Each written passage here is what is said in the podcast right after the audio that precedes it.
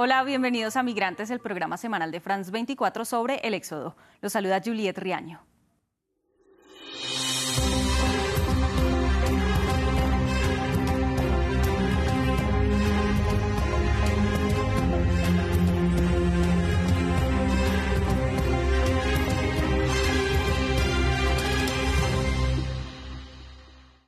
El tapón del Darién es una selva tropical lluviosa que comparten Panamá y Colombia y es la única ruta para el tránsito terrestre de sur a Centroamérica. En los primeros nueve meses de 2022, más de 151 mil migrantes cruzaron ese paso, considerado el más peligroso de América Latina. Nuestro periodista Jorge Hurtado visitó la provincia del Darién en Panamá y conversó con algunos migrantes. Sobrevivieron a la selva en estas embarcaciones, cientos de migrantes arriban diariamente a su primer contacto con la civilización tras cruzar el Darién, el trayecto más peligroso del continente que divide Colombia y Panamá. Wellington Jiménez, su esposa y su hija acaban de vivir una de las experiencias más temibles de su vida. Largas caminatas por fango, lobo, montaña, barranco, eh, personas, personas muertas que ni siquiera los familiares saben si están allí o no. Según las autoridades, en Puerto Limón arriban cerca de mil extranjeros por día. La orden es llevar a estas personas hacia un centro de acogida para brindarles atención médica y comida. Néstor Pérez y su esposa Daniela también sobrevivieron al Darién, luego que la crisis económica de Venezuela los agobiara.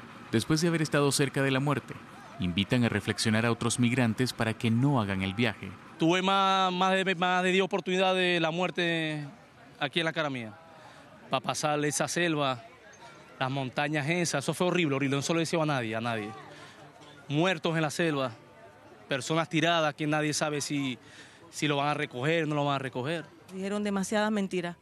Incluso cuando estábamos ahí mismo en la selva, caminen derechito por ahí que a dos horas llegan, pasaban 12 horas y nosotros seguíamos caminando.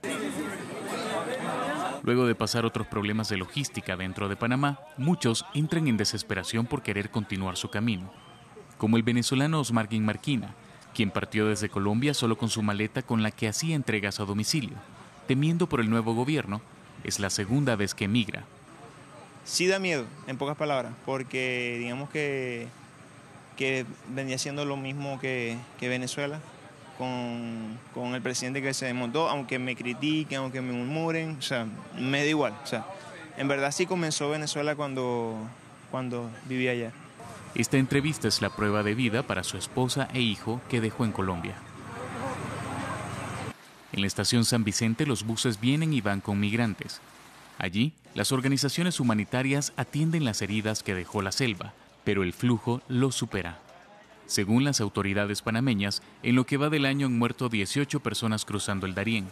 Solo en 2021 murieron 50 y quienes sobreviven se llevan uno de los peores recuerdos de sus vidas.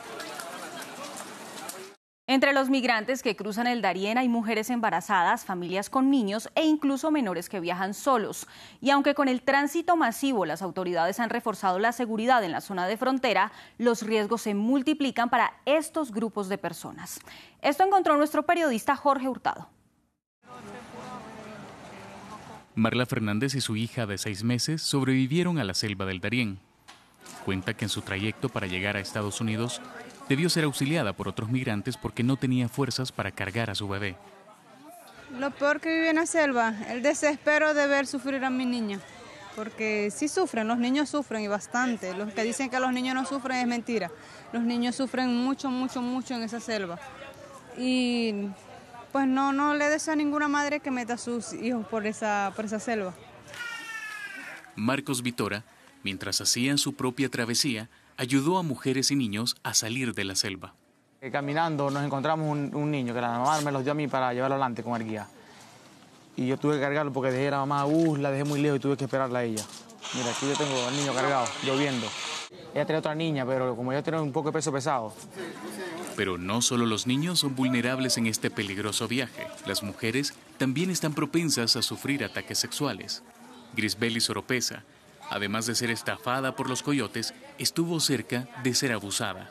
Pues sí me sentí un poco incómoda porque un indio me ofreció plata y no me querían dejar salir de, la playita porque eh, quería que yo me acostara con él y él me iba a dar 200 dólares. De verdad que sí, violan a mujeres, si las violan. Es un poquito complicado para nosotras las mujeres. Yo tuve suerte, gracias a Dios. Pero su caso no es aislado. Pese a que las autoridades panameñas son conscientes de los delitos, argumentan que lo impenetrable de la selva no les permite actuar a tiempo contra los criminales.